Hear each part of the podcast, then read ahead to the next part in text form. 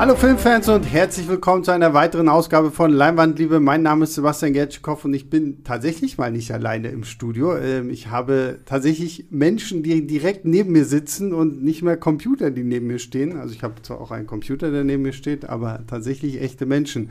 Äh, zum einen den guten Ben, den habt ihr schon bei Love and Monsters war es gehört, ne? Genau, ja. ja. Hallo Sebastian. Und äh, tatsächlich ein, nicht nur sein Debüt im Podcast, sondern auch sein Debüt bei Filmstarts jetzt der gute Pascal. Hallo Pascal. Hallo. Du hast jetzt erst vor, was, zwei, drei Wochen angefangen bei uns? Ja, vor drei Wochen, genau. Ja, krass. Und jetzt schon im Podcast. Ja, mhm. hier, der, der Fame wird wachsen. ähm, ja, und äh, weil wir uns endlich in Zeiten befinden, wo wir wieder ins Kino gehen können, ab 1. Juli geht es ja dann auch theoretisch regulär überall los, ähm, reden wir heute auch mal wieder über einen Kinofilm bin fast schon ein bisschen traurig, dass wir nicht mehr die ganzen guten alten Klassiker besprechen können, aber die kommen sicherlich auch irgendwann nochmal wieder. Äh, wir reden heute über äh, A Quiet Place 2. Mhm. Und das Witzige dazu ist, ich habe den eigentlich schon letztes Jahr gesehen. Kurz und noch während die Pressevorführung zu A Quiet Place 2 war, wurde verkündet, ja, okay, der Film muss wegen Corona verschoben werden. Wir wissen noch nicht wann.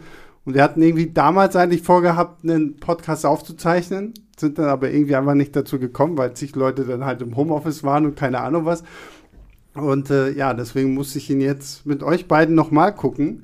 Also, was heißt musste? Ich habe ihn natürlich gerne geguckt, weil ich ihn, Spoiler, tatsächlich fantastisch finde.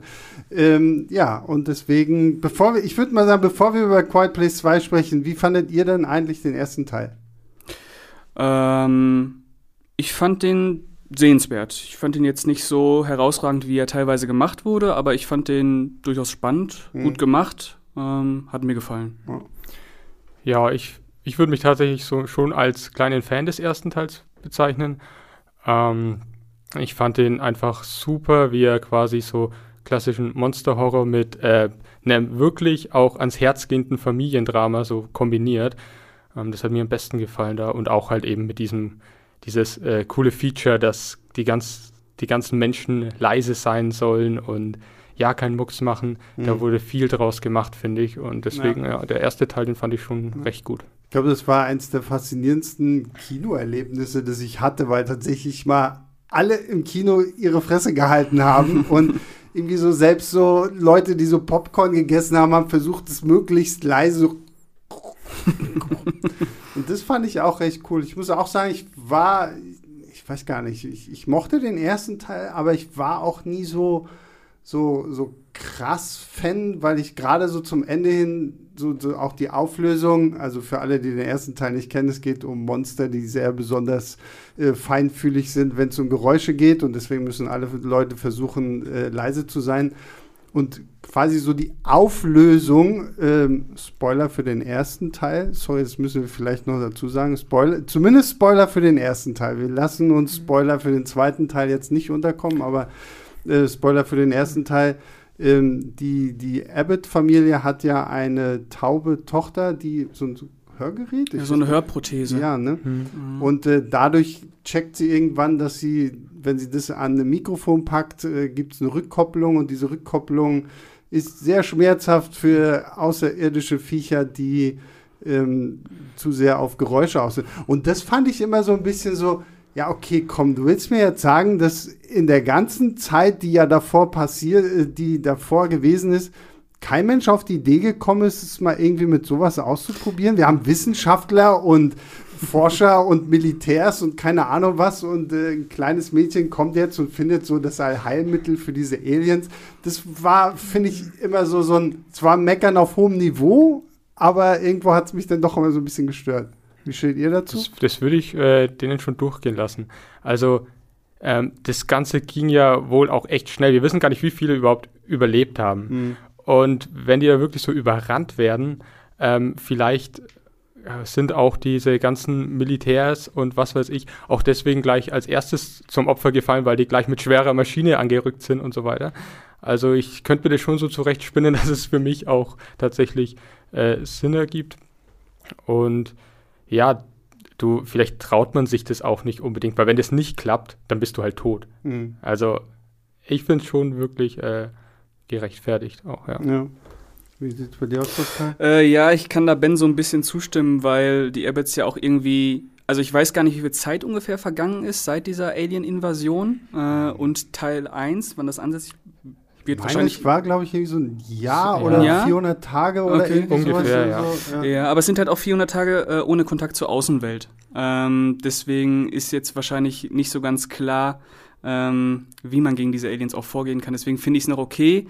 Es ist natürlich ja, weiß ich nicht, ob ich es billig nennen würde, dass die Tochter jetzt äh, taub ist und da macht, da kommt das dann eben nochmal zum Einsatz, diese Hörprothese, aber ja, es ist okay, fand ich. Mm, es ist okay. Ja, ja. Der erste Teil hatte größere Plotholes als das, finde ich, aber da müssen wir jetzt nicht ins Detail gehen. Ja, okay, ja, gut, das, deswegen. Wir sind ja hier, um über den mhm. zweiten Teil zu sprechen und was ich erstmal schön finde, der zweite Teil setzt ja wirklich haargenau am ersten Teil an, so, ne? Also du kannst ja wenn, wenn sie dann irgendwann mal auf äh, Blu-ray, DVD oder sonst wie raus sind, kannst du ja richtig schön eigentlich so back-to-back -back gucken. Ja.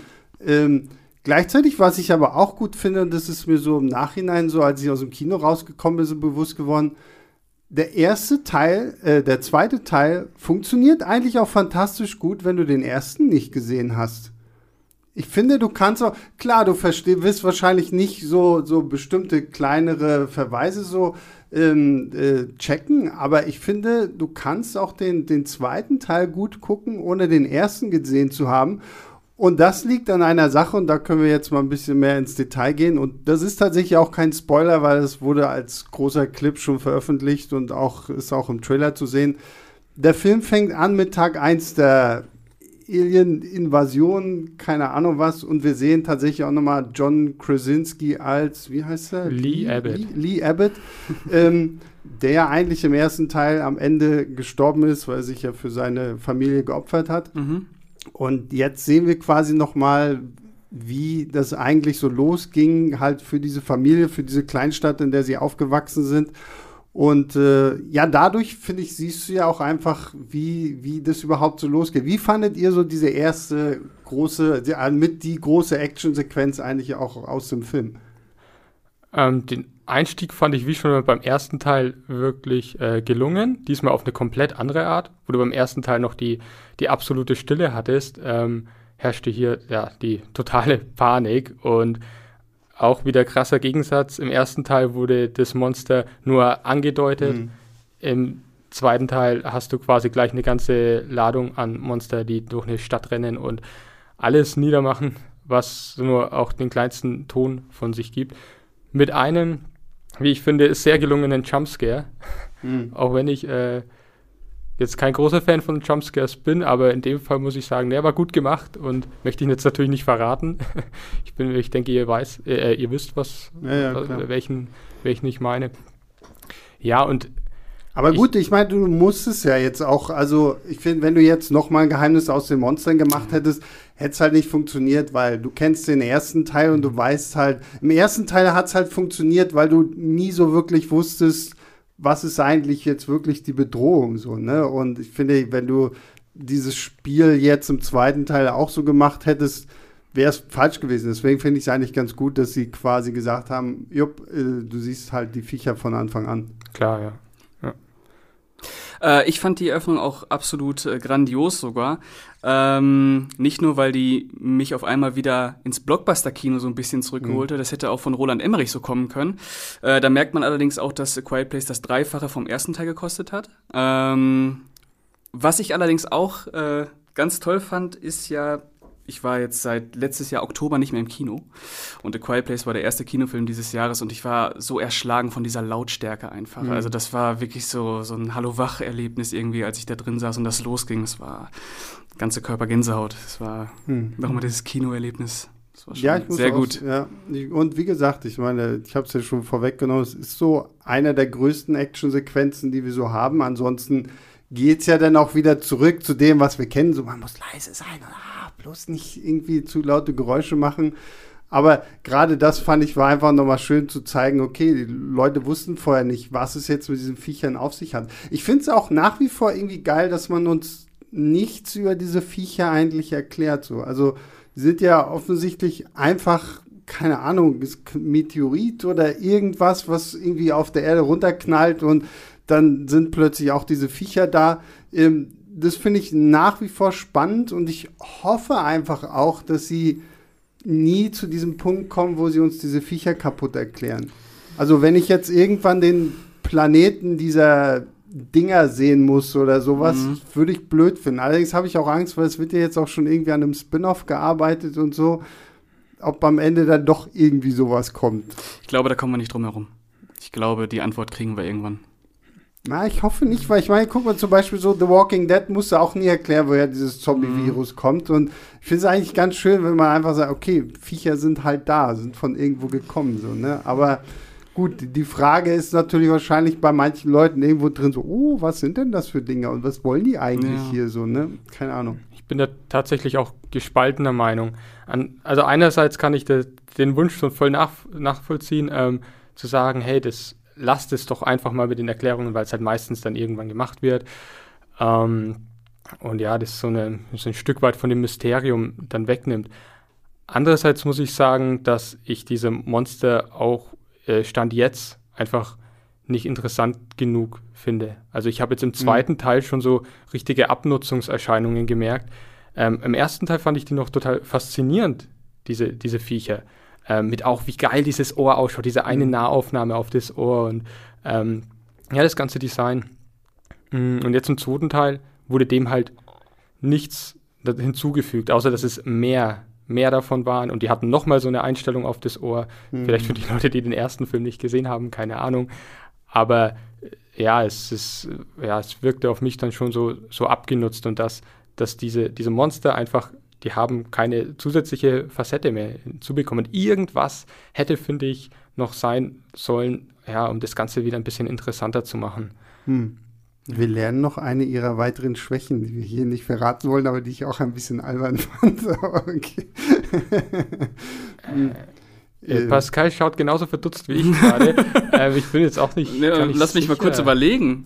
Ich will es jetzt, ich will's jetzt halt nicht, nicht spoilern. Ich sag's, wenn es euch nicht einfällt, sage ich es danach. Aber wie gesagt, okay. dieser Film offenbart uns tatsächlich noch eine weitere Schwäche dieser Monster, die, ähm, die ich wirklich halt echt ein bisschen albern fand. So und äh, aber okay, das, das hat für mich trotzdem so diese, diese Viecher als ähm, als Bedrohung nicht, nicht weniger gruselig gemacht irgendwo. Und wie gesagt, ich weiß nicht, ob ich dringend irgendwie eine Erklärung für die Dinger brauche, so, weil am Ende hast du, glaube ich, auch immer so ein bisschen das Problem, okay, was könntest du jetzt machen? Du könntest jetzt irgendwie in die Richtung gehen, okay, vielleicht gibt es noch eine Königin, dann wärst du aber wieder so ein bisschen, ah, das wirkt so wie, wie bei Alien und Aliens.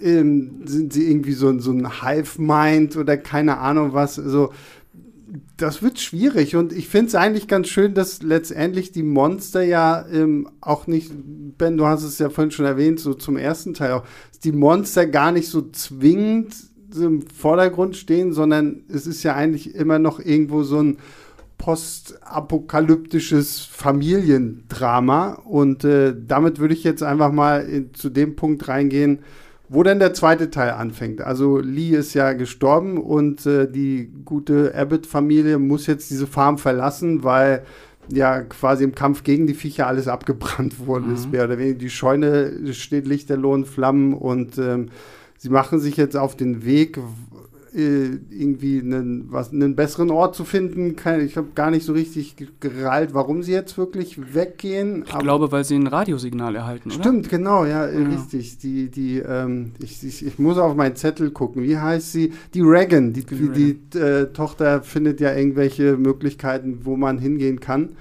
Und ähm, dann wird tatsächlich eine neue Figur eingeführt und zwar ähm, Killian Murphy als ich Emmett. Auch, nee, nee, äh, doch Emmett, ja stimmt, Emmett. Mhm. Der uns ja quasi in dieser ersten Episode, die noch an Tag 1 spielt, als alter Freund der Familie vorgestellt wird. Und ähm, ja, wie, wie steht ihr eigentlich dazu, dass wir jetzt quasi so Killian Murphy mit drin haben? Als äh, neue Figur. Finde ich super. Ich mag den total gerne. Äh, ich finde, das ist ein grandioser Darsteller. Vielleicht verschenkt er sich ein bisschen für A Quiet Place 2. Ich glaube ja, dass der zu größeren Berufen ist eigentlich. Mhm. Ähm, aber ich habe mich sehr gefreut, den äh, in A Quiet Place 2 zu sehen. Und ich finde auch, dass er das schauspielerische Highlight in dem Film ist. Mhm. Also ich fand ihn auch äh, sehr stark. Dafür, dass ich finde, seine Figur gibt gar nicht mal so viel her. Das ist eigentlich eine recht generische Figur. Aber er schafft es der trotzdem eine wirkliche Tiefe äh, zu verleihen. Ähm, also grandioser Schauspieler auf jeden Fall. Mein Highlight war es nicht. Mein Highlight war die äh, Millicent Simmons, mhm. äh, weil ja, also die hat auch eine ganze Palette an Emotionen in dem Film drauf. Und das ist auch irgendwie ihr Film. Also sie ist die jetzt die Hauptprotagonistin. Ja, ja das ähm. stimmt. So, sie, also für alle da draußen, sie ist ja die taubstumme äh, Schauspielerin, auch die die Tochter von äh, der, der Abbott-Familie sp äh, spielt. Und genau, und das ist so, so ein äh, spannender Punkt, weil was ich finde, dieser Film spaltet sich ja denn so ab diesem Zeitpunkt, wo sie diesen Emmett treffen, haben wir ja eigentlich zwei verschiedene Stories. So, wir haben die Reagan, die ja irgendein Signal findet, wo jemand äh, Under the Sea den Song spielt und das einfach die ganze Zeit und sie will halt irgendwie rausfinden, woher dieses Signal kommt. Und deswegen zieht sie halt los und dieser Emmett folgt ihr dann halt irgendwann, sodass wir quasi so dieses, so, so ein Road-Movie-Duo haben während Mama, Mama äh, Emily Blunt mit Baby und Sohnemann zurückbleibt. Und so die Story. Ähm, die Story fand ich so ein bisschen schade, weil diese wird so ein bisschen so abgetan, so, weil, ja, okay, Emily Blunt, äh, keine Ahnung, ob sie ihrem eigenen Mann, der ja Regie führt, zu teuer gewesen ist oder ob sie andere Sachen zu tun hatte. Ähm, aber äh, Ben, du hast es ja schon gesagt, es wird ja tatsächlich dann eigentlich mehr so der Film über die beiden. Und ich weiß nicht, seid ihr Gamer? So, so, ein bisschen zocken? Spielst du jetzt auf Last of Us an? Ja, genau. ja, habe ich, hab ich gespielt, okay. ja. Weil ich hatte echt so harte Last of Us-Vibes, so wenn, ja. wenn du halt Killian Murphy und die äh, Millicent Simmons da hast, so sie, das junge Mädchen, eher der bärtige, grummelige Typ, der immer so ein bisschen dagegen ist, was sie so alles macht. So, ich habe echt gedacht, okay, das ist äh, Joel und Ellie. Also wenn ihr sie für die Serie nicht schon längst gecastet hättet, äh, hätte man das hier perfekt mit denen anbringen können, oder? Ja. Ja. Das stimmt, da musste ich auch dran denken. Ja. Tatsächlich auch. haben auch die Monster so eine gewisse Ähnlichkeit ja, mit, genau, mit den Köpfen. Ja, ne? also, Und auch so, und ich meine, du, durch die beiden und dadurch, dass sie ja so ein bisschen mehr durch die Gegend ziehen, öffnest du ja die Welt einfach von A Quiet Place auch so ein bisschen so, ne? Und das, das fand ich tatsächlich auch spannend, dass wir vom, vom Farmhaus aus dem ersten Teil jetzt rausgehen, wirklich in die Welt. Und ich fand dieses Szenario, da gibt es so ein Szenario an diesem stillgelegten Bahnhof mit diesen ähm, Zug, diesen entgleisten Zügen, so, wo sie da durchgehen und so. Das, das fand ich echt cool, so, dass wir halt wirklich die, die Welt öffnen. Wie seht, wie seht ihr das so? Ähm, naja, äh, ich fand die Welt, die sie eröffnen, jetzt auch nicht so interessant, muss ich, muss ich sagen. Also klar, es wird hier, ähm, ich weiß nicht, also ob ich da jetzt schon ins Spoiler-Territorium gehe, aber es wird auf jeden Fall halt natürlich äh, äh, gezeigt, es gibt noch so eine andere Gemeinschaft quasi. Und ja, im, äh, im Großen und Ganzen ähm, hat mir das ja, ich, ich glaube, ich, ich wollte oder ich habe es nicht gar nicht so gebraucht, dass diese, diese Welt überhaupt erweitert wird. Ja, da geht es mir so ein bisschen ähnlich, weil ähm, ich finde ja, dass A Quiet Place 2 ähm, vor allem an dem Problem scheitert, dass er einer ganz klassischen Fortsetzungsmaxime folgt, äh, höher, schneller, weiter. Ähm, und dadurch raubt er sich ja auch ein Stück weit seiner eigenen Qualitäten. Also es macht natürlich irgendwo Sinn, dass diese Welt jetzt ergründet wird. Ähm, ich finde aber nicht, dass es das Thema voranbringt. Also im Prinzip steht man ja letztlich nicht viel anders da als ähm, nach Teil 1, nur mit etwas mehr Hoffnung vielleicht. Kein mhm. Spoiler, aber Okay, ja. interessant. Also ich, ich fand es eigentlich gerade irgendwie gut, ich meine, ich verstehe euch, wenn ich sage so, okay, die Story ist eigentlich quasi, wir sind genauso weit gekommen wie nach Teil 1. Das, das stimmt irgendwo so ein bisschen.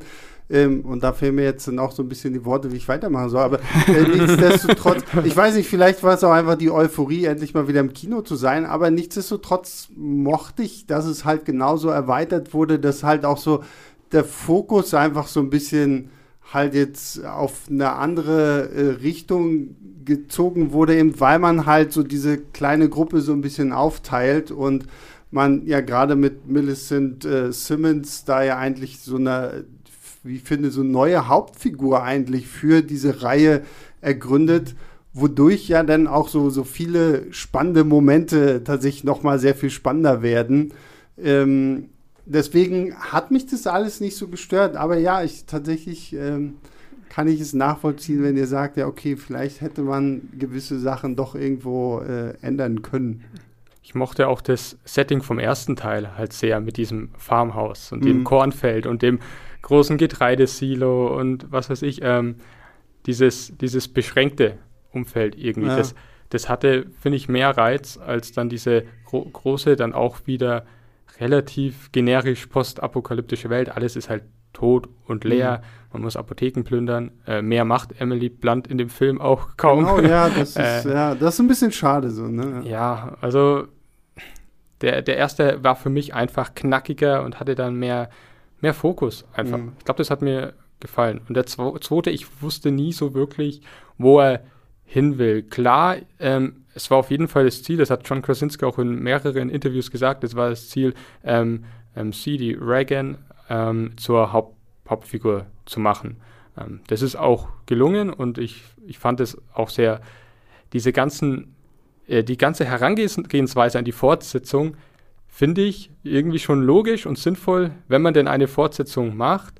Ich möchte es bloß in Frage stellen, ob diese Fortsetzung überhaupt nötig war. Mhm. Oder ob man es dann nicht, weil ich, ähm, ich fand es halt, obwohl ich alles nachvollziehbar finde, fand ich das Endergebnis dann, das hat mich nicht mehr so gepackt. Mhm. Ja, ich war da emotional nicht, nicht so sehr bei der bei der Sache. Und ähm, wie gesagt, die, diese Monster haben mich dann auch irgendwann nur noch gelangweilt. Also äh, Stichwort Videospiel nochmal. Ich kam mir vor wie in einem Videospiel, wo immer nur derselbe Gegner kommt. Und es gibt irgendwie die eine Taktik, ähm, gut, die ja. zu besiegen. Du musst einmal sie irgendwie äh, stunnen, mhm. mit, äh, also lähmen mit, ein, mit irgendeiner, ja, mit einem, mit einem lauten Ton quasi.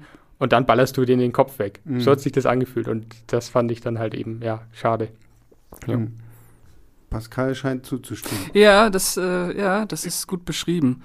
Ähm, dem würde ich soweit zustimmen. Also, also ich kann jetzt schon mal sagen, A Quiet Place 2 ist nicht langweilig. Also ich habe mich nicht gelangweilt bei diesem Film. Ähm, erzählerisch und inhaltlich finde ich aber, ja, weiß ich nicht, wie hast du es vorhin genannt, unnötig? Irgendwie, irgendwie ist der Film halt ja, der ent entwickelt sich halt nicht wirklich weiter. Also, okay, wir sehen jetzt ein bisschen mehr von der Welt, aber das ist auch, ähm, gibt es auch keine großen Entdeckungen zu machen. Also, du schleichst da durch, äh, ab und zu triffst du mal eins von den Monstern, ähm, und dann hast du wieder ein Level geschafft, findest irgendwas, dann geht's weiter, dann triffst du auf eine Person, da gibt's Monster, die erledigst du immer auf die gleiche Weise. Äh, dann triffst du mal irgendwelche, ich weiß gar nicht, was, was waren das denn für Leute da? Irgendwelche an, diesen, an diesem Bootsteg, was war das denn? Äh, also immer noch andere Menschen. Ja, ja. Äh, nicht, nicht, nicht, zu viel verraten. Ja, ja, ja. ähm, aber im Prinzip äh, ist da erzählerisch relativ wenig zu holen, fand ich. Auch mhm. wenn der Film immer noch ähm, gut inszeniert ist. Also man merkt schon, dass der John Krasinski ähm, kein schlechter Regisseur ist. Also er hat durchaus Gespür für Spannungssequenzen. Und wenn er dann äh, seinem Publikum auch mal vertraut und wirklich auf Stille baut und das nicht noch mit irgendeinem äh, lärmenden Score überlegt, ähm, dann ist das auch sehr effektiv. Mhm. Ja, das muss ich auch sagen, um mal zu dem Punkt zu kommen, so vom, vom von der ganzen Soundkulisse her und so, das fand ich wieder fantastisch gemacht. So. Also, dass wir halt auch wirklich so äh, Momente und ganze Minuten lang irgendwie haben, in denen halt wirklich Stille herrscht und du so wirklich gar nichts hörst und dann so ganz langsam irgendwie die, die, die Töne dann wieder anschwellen oder so. Aber tatsächlich auch da, da gebe ich jetzt euch langsam auch so ein bisschen recht. Da müsste jetzt dann irgendwann demnächst mal mehr kommen. Also ich meine, es ist ja jetzt wahrscheinlich noch ein dritter Teil irgendwie in Arbeit ja, ja. oder so. Ja. Der ist schon angekündigt. Ähm, und dann, spätestens dann müsste man halt wirklich mal anfangen, das ganze Konzept zu erneuern. Also wie gesagt, ich hatte wirklich, also mir hat dieser Film wirklich Spaß gemacht. Ich habe ihn wirklich auch gerne geguckt. Wenn ich jetzt so mit euch rede und deswegen liebe ich diese Podcasts immer so, sehe ich dann einfach doch so ein bisschen so äh, hinter meiner rosaroten Brille. je, ich war mal wieder im Kino und je, ich habe mal wieder einen guten Film gesehen. Dass da letztendlich doch halt einfach so Elemente sind, wo du halt, wie Ben schon meinte, wirklich sagen kannst, ja, netter Film, aber eigentlich unnötig. Ähm, und äh, dass man halt wirklich eine, eine Charakterentwicklung schafft. Weil der einzige Charakter, der sich zumindest so ein bisschen weiterentwickelt, ist die Tochter. Alle anderen bleiben ja, ja, fast irgendwie mehr oder weniger in ihren vorherigen Rollen so drin. Also der, der Junge, der, der äh, Marcus, der kommt irgendwie so gar nicht zur Geltung. Und wie gesagt, Emily Blunt geht einmal im, in der Apotheke shoppen. Und, äh, das war es gefühlt auch schon. Und das da, Baby macht auch nichts. Das Baby schreit halt rum so und, äh, schläft und macht, was Babys halt so tun. Ja. So, ne? ähm, deswegen ja, also wenn da auf jeden Fall noch irgendwie ein dritter Teil kommt, der jetzt schon angekündigt ist, finde ich, müsste man halt auch aus diesem ganzen äh, das Ganze halt wirklich weiterentwickeln. Und ich meine, wir haben, ich war vorhin bei Alien, ich finde, wenn, dann müsste man es machen, wie man zu, weil ich meine, der Sprung von, von Alien von Ridley Scott zu Aliens von James Cameron ist halt schon krass. Ja, das Und stimmt. ich meine, das, das fühlt sich an, als würdest du zwei unterschiedliche Filme gucken, die aber trotzdem auch perfekt äh, diese Fusion schaffen, dass sie halt im, im, in einem und demselben Universum so spielen. Ne? Und ja. ähm, das ist vielleicht, vielleicht äh, hätte man dann doch irgendeine Monsterkönigin oder irgendwas einführen müssen, um ja. die Viecher interessant zu machen. Wobei ich dir da auch schon recht gebe, äh, dass es dann doch auch ein bisschen billig wäre. Also, du hast es vorhin schon gut gesagt. Äh, du kannst eine Königin einbauen, du kannst so ein Hive-Mind einbauen. Man hat es ja auch alle schon irgendwie gesehen. Ähm, deswegen, ich habe keinen Masterplan, mhm. wie wie die Reihe äh, in Zukunft besser werden könnte. Weil, und, und, und genau aus dem Grund denke ich mir, okay, dann kann man es einfach sein lassen. Der erste hat für sich gut gepasst. Mhm. Aber es war und, doch so erfolgreich. Es ja, hat doch so viel Geld gemacht. Und das ist ja halt weiß. halt immer so das Problem. Ne? Weil ich weiß nicht, was hat der? Der erste hat irgendwie 20 Millionen gekostet und 341 Millionen Dollar halt wieder eingespielt. So, ne? Ja. Das ist, und das ist, glaube ich, vielleicht auch so ein bisschen so der, der Fluch, den wir da haben. So, ne? Wenn ich jetzt schon sehe, wenn wir mal Joker angucken. Es hieß immer, ja, ja, nein, Joker, das ist für sich stehender Film, der bleibt so, bumm. So, dann gewinnt er zig Oscars, dann gewinnt er eine Milliarde Dollar an den Kassen und auf einmal, hm, lass mal doch Joker 2 machen, so, ne? Und ja. ich glaube, das ist halt so das Problem, weil, ich meine, A Quiet Place damals, das war ja auch so ein totaler Überraschungshit, so, ne? Hat mhm. ja kein Mensch damit gerechnet, so, oh, John Krasinski, die meisten kannten den wahrscheinlich aus The Office, mhm. also die amerikanische Version davon. Und äh, Emily Blunt war halt bekannt, aber ansonsten, hey, das reimt sich ganz toll. ähm, und äh, ansonsten war da ja eigentlich nichts Großes. Ne? Und dann war es ja quasi so eine Art Stummfilm. Und ja, auf einmal war alle Welt begeistert, was für ein geiler Film das ist. Und ja, wie ich heute tatsächlich von gelernt habe und mir jetzt selber eingestehen muss, der zweite Teil ist tatsächlich das gleiche, nur ein, ein bisschen größer und, äh, und, ein bisschen teurer. Und ein bisschen teurer, ja. Mhm. Hm, schade. Wie steht ihr zu diesem Sequel-Fluch aus Hollywood? Äh, ja, also ich meine, wir als Filmfans, wir kennen das ja schon, wir wissen ja auch, dass Filme nicht nur Kunst sind, sondern auch letztlich immer ein ähm, wirtschaftliches Produkt. Mhm. Äh, die sind da, um Geld zu machen. Und wenn äh, ein Joker eine Milliarde einspielt, dann ist klar, dass wir Joker 2 kriegen. Und ähm, der Quiet Place 2, der jetzt 60 Millionen gekostet hat, der wird natürlich, ich weiß gar nicht, wie viel der inzwischen schon eingespielt hat. Auf jeden Fall, da war doch auch schon irgendwas, das ist ja auch schon eine Menge gemacht, 190 Millionen oder so. Auf jeden Fall ist er ziemlich durch die Decke also, gegangen, auch gerade genau. in den genau. USA und so. Also die ja. Rechtfertigung für Teil 3 ist da und den werden wir auch kriegen und wir werden bestimmt auch noch einen vierten Teil kriegen oder vielleicht auch irgendwann mal eine Serie. Ja. Ähm, oder ein Videospiel. Oder ein Videospiel. würde sich ja anbieten. Ja, würde sich anbieten, genau. Aber ja, ähm, wenn ich mir Teil 2 angucke, dann sehe ich halt äh, inhaltlich jetzt nicht mehr die Rechtfertigung für einen dritten Teil. Also der zweite Teil war ja schon eigentlich ein bisschen überflüssig. Äh, aber was ich mir wünschen würde, auch wenn das dann auch nichts mehr Neues wäre für den dritten Teil, dass dann wirklich Emmett und äh, Reagan im Zentrum stehen und man deren Weg weiterverfolgt. Weil Emily Blunt beim Einkaufen und mit äh, aufgerissenen Augen und der Hand vorm Mund äh, muss ich jetzt nicht mehr unbedingt sehen. Mhm. Aber so ein bisschen vielleicht wieder diese Last of Us Vibes äh, noch ein bisschen rauskitzeln, weil da hat man jetzt auch so eine Chance, äh, Last of Us ins Kino zu tragen. Ohne ähm, dass es Last of Us ohne, ist. Ohne dass ne? es Last of Us ist, genau. ähm, ja, ansonsten wüsste ich leider auch nicht, wie man, was man da jetzt machen sollte an, an Aliens. Ja, wobei das ein, ein bisschen fraglich ist, inwieweit jetzt die, der neue Film wirklich die Geschichte von diesen, äh, von der Familie Abbott weitererzählt. Ähm, also erstmal, du hast einen komplett neuen Regisseur und Autor, der Mhm. das macht, der Jeff Nichols. Ah ja, Ähm, stimmt. Genau, also der wird. Ähm, Aber macht der nicht das Spin-off? Mir war so, dass der das Spin-off macht. Jack nee, Nichols. nee, der Spin-off Sp- Spin-off ist doch Teil Teil 3, oder? Also es Nee, nee, es wurden, gibt, es, gibt zwei, es gibt zwei verschiedene Sachen. Es, gibt, Es wurden ist- zwei wurde Sachen einmal- angekündigt? Ja, ja, es, Spin-off und Teil 3. es gibt einmal Teil 3 und äh, ich meine halt, Okay. dass das, das Spin-off, was halt geplant ist, das ist halt, äh, das liegt halt in den Händen von Jeff Nichols.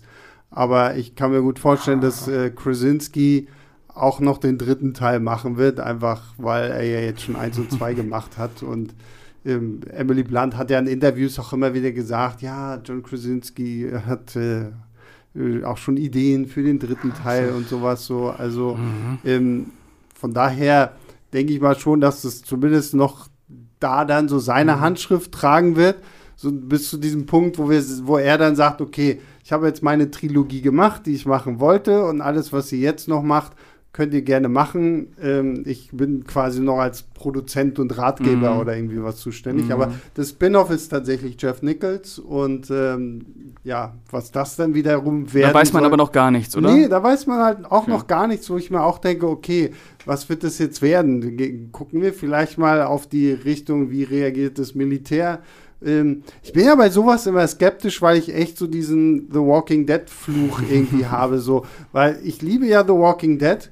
Aber ich konnte mich zum Beispiel nie mit diesem Spin-off 4 The Walking Dead anfreunden, weil es immer hieß, ja, ja, wir machen jetzt das Prequel, so was ihr schon immer wissen wolltet, wie äh, das alles mit The Walking Dead losging. Und dann war es so die erste Staffel so, so semi-halb-Prequel, weil und am Ende war es halt einfach nur The Walking Dead, nur mit anderen Leuten so, ne? Und deswegen bei, bei Quiet Place kann ich mir so gar nicht so richtig vorstellen, wo machst du denn jetzt wie einen, einen, einen Spin-off irgendwie dazu?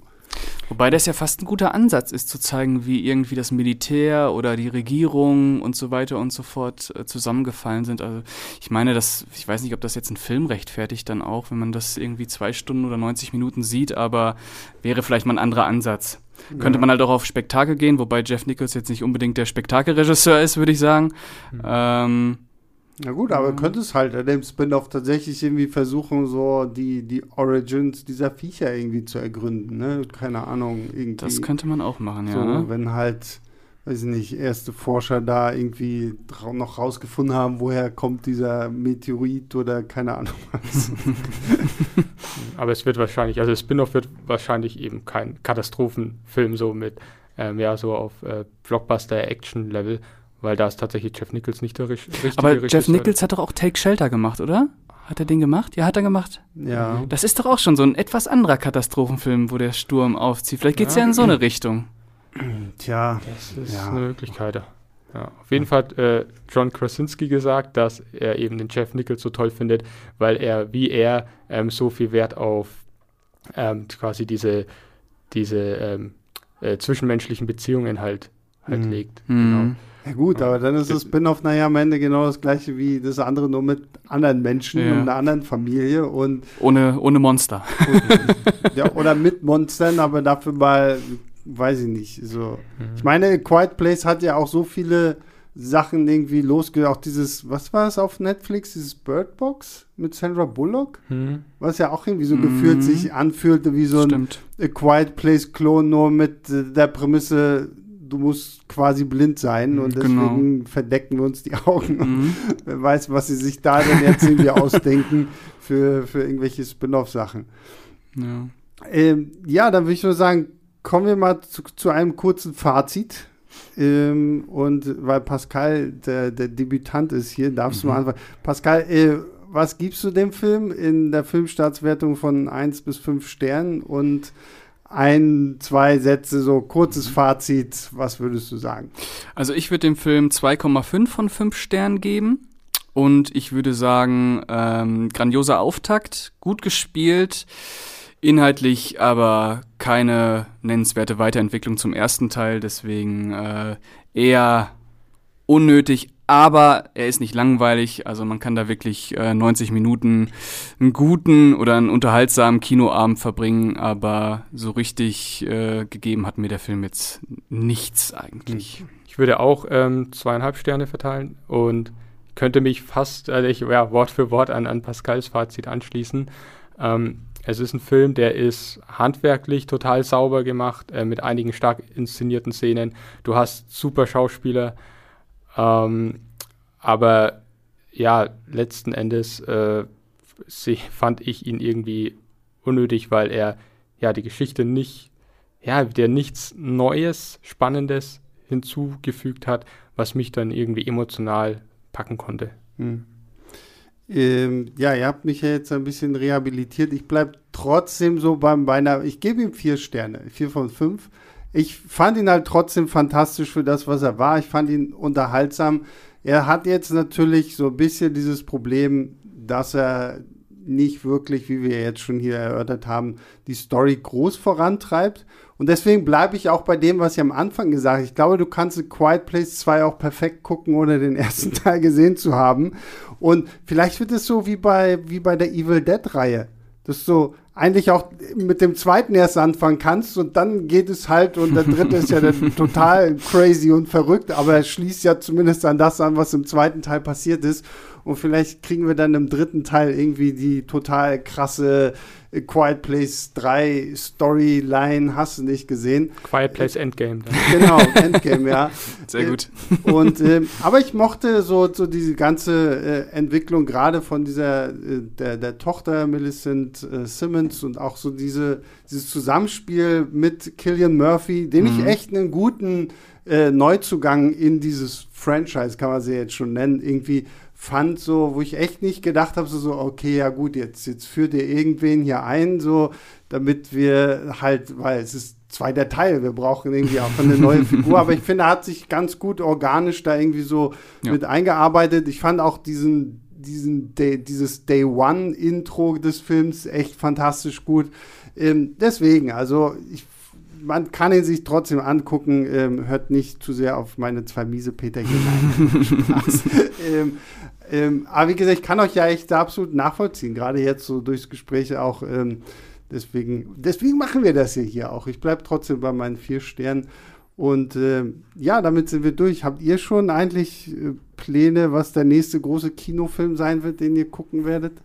Also am 1. Juli, wenn die Kinos aufmachen, ähm, werde ich wahrscheinlich als allererstes Nomad, Nomadland gucken. Ja. Ähm, einfach ist halt der Oscar-Gewinner und ähm, Chloe Zhao, die macht jetzt dann noch den, den neuen, äh, den Marvel Blockbuster Eternals und da ist man dann schon gespannt drauf einfach. Ähm, und dann aber halt am Wochenende gleich darauf äh, werde ich mir auf jeden Fall auch mit einem äh, Kumpel, der zu Besuch kommt, äh, Godzilla vs. Kong geben. Ja, ja. unbedingt, unbedingt. Mhm. Das steht bei dir auf der Liste, Pascal? Aber bei mir steht so viel auf der Liste, dass ich gerade gar nicht weiß, welchen ich nennen soll. Äh, es wird auch recht schwer. Ich muss oh. auch sagen, wir haben auch hier für Leinwandliebe wir haben ja auch immer unsere Meetings, wo wir gucken, welche Filme nehmen wir mit rein und äh, vorher wussten wir mal gar nicht so recht, was wir nehmen sollen. Jetzt wussten wir nicht, was wir weglassen sollen, weil irgendwie all, jetzt so spätestens ab Juli kommt ja jede Woche. Also ich glaube, ich werde ab Juli einfach jede Woche, jedes Wochenende irgendwie drei oder viermal im Kino sein, ja. um irgendwie alles gucken zu können was so, so kommt, so, mhm. weil es ist ja gerade unglaublich fantastisch, endlich mal wieder ins Kino gehen zu können. Ja. Ne? Und das hat äh, A Quiet Place äh, 2 auch gezeigt. Also ich, für mich war es auch der erste Kinobesuch mhm. wieder seit, seit langem. Und da muss ich auch wirklich sagen, wenn man den Film guckt, den sollte man echt im, im Kino sehen. Ja, ja sowieso. Allein schon wegen den ersten 20 Minuten. Ja, ja. Aber Pascal hat immer noch nicht gesagt, warum oh, ja. du im Kino Ja, ja, du kommst hier nicht drum rum. Mm. also, was mich auf jeden Fall im Kino reizt, ist der Rausch. Das ist der neue Thomas Winterberg. Oh ja, ähm, ja, mit Mats Mikkelsen. Ne? Genau. Äh, oh, ich hatte mir so viel aufgeschrieben, jetzt komme ich auf keinen mehr. Das ist ja richtig traurig. Äh, ja, Godzilla vs. Kong, Monster Hunter, ähm, Nomadland. Minari kommt ja, glaube ich, auch noch mal. Ja. Ähm, ach, es kommt so viel. Ich, ja, einfach alles gucken am besten. Okay, alles genau, gucken. Ja. ja. deswegen, ja, wir sind auch alle hier schwer beschäftigt, schwer beschäftigt sein, ne? endlich mal wieder ins Kino gehen zu können. Ja, Godzilla vs. Kong ist ein gutes Stichwort, denn darüber reden wir nächste Woche und sogar mit einem Special Guest, äh, den ich jetzt hier spoilermäßig nicht verraten werde, aber freut euch schon mal drauf. Ihr habt ihn tatsächlich auch schon mal hier im Podcast gehört und wir konnten ihn nochmal für Godzilla vs. Kong gewinnen, weil er, das kann ich zumindest schon mal sagen, es ist ein Mann, äh, ein großer Godzilla-Fan äh, auch ist und da freue ich mich schon sehr drauf, weil ich, äh, der Film ist auch fürs Kino gemacht, den muss man sich auch im Kino angucken. Ähm, ja, dann bedanke ich mich erstmal bei äh, Ben und Pascal, dass ihr heute hier wart. Vielen Dank. Sehr gerne. Immer wieder gerne. Es war echt mal wieder schön, mit, mit Menschen direkt hier irgendwie im, im Podcast-Studio zu quatschen, weil es irgendwie doch schöner, als wenn man irgendwie so den Laptop daneben stehen hat und äh, die, die Internetverbindung gerade nicht so gut funktioniert und dann ist doch noch irgendwie leckt und so, oh, und äh, was hat er jetzt gesagt? Ich habe es nicht verstanden. Äh, deswegen cool. Ich hoffe, dass wir das jetzt häufiger mal wieder mit mehreren Leuten einfach hier im Studio machen können. Ich musste zwischendurch das Fenster aufmachen, weil obwohl es ein bisschen geregnet hat, ist es doch echt immer noch warm gewesen. Ja. ähm, ja, und äh, unser größter Dank geht natürlich allen da draußen, die uns jede Woche äh, fleißig zuhören. Vielen Dank dafür. Könnt natürlich wie immer Lob, Kritik, Anregungen an leinwandliebertfilmstarts.de schicken. Freuen wir uns immer sehr drüber, ein bisschen Fanpost zu bekommen. Und wie gesagt, nächste Woche Godzilla vs. Kong. Freut euch drauf. Und bis dahin bleibt mir gesund. Geht ins Kino, wenn ihr schon könnt. Wir hören uns dann wieder. Ciao, ciao. Leinwandliebe und Sebastians 5 Minuten sind Filmstarts-Podcasts der Webedia GmbH. Moderation und Schnitt Sebastian Gertschikow, Produktion Tobias Meyer, Monique Stibbe und Nina Becker. Die Songs Take a Chance und Easy Jam im Intro und Outro kommen von Kevin McLeod. Die Links zur Musik und zur Lizenz findet ihr in den Shownotes.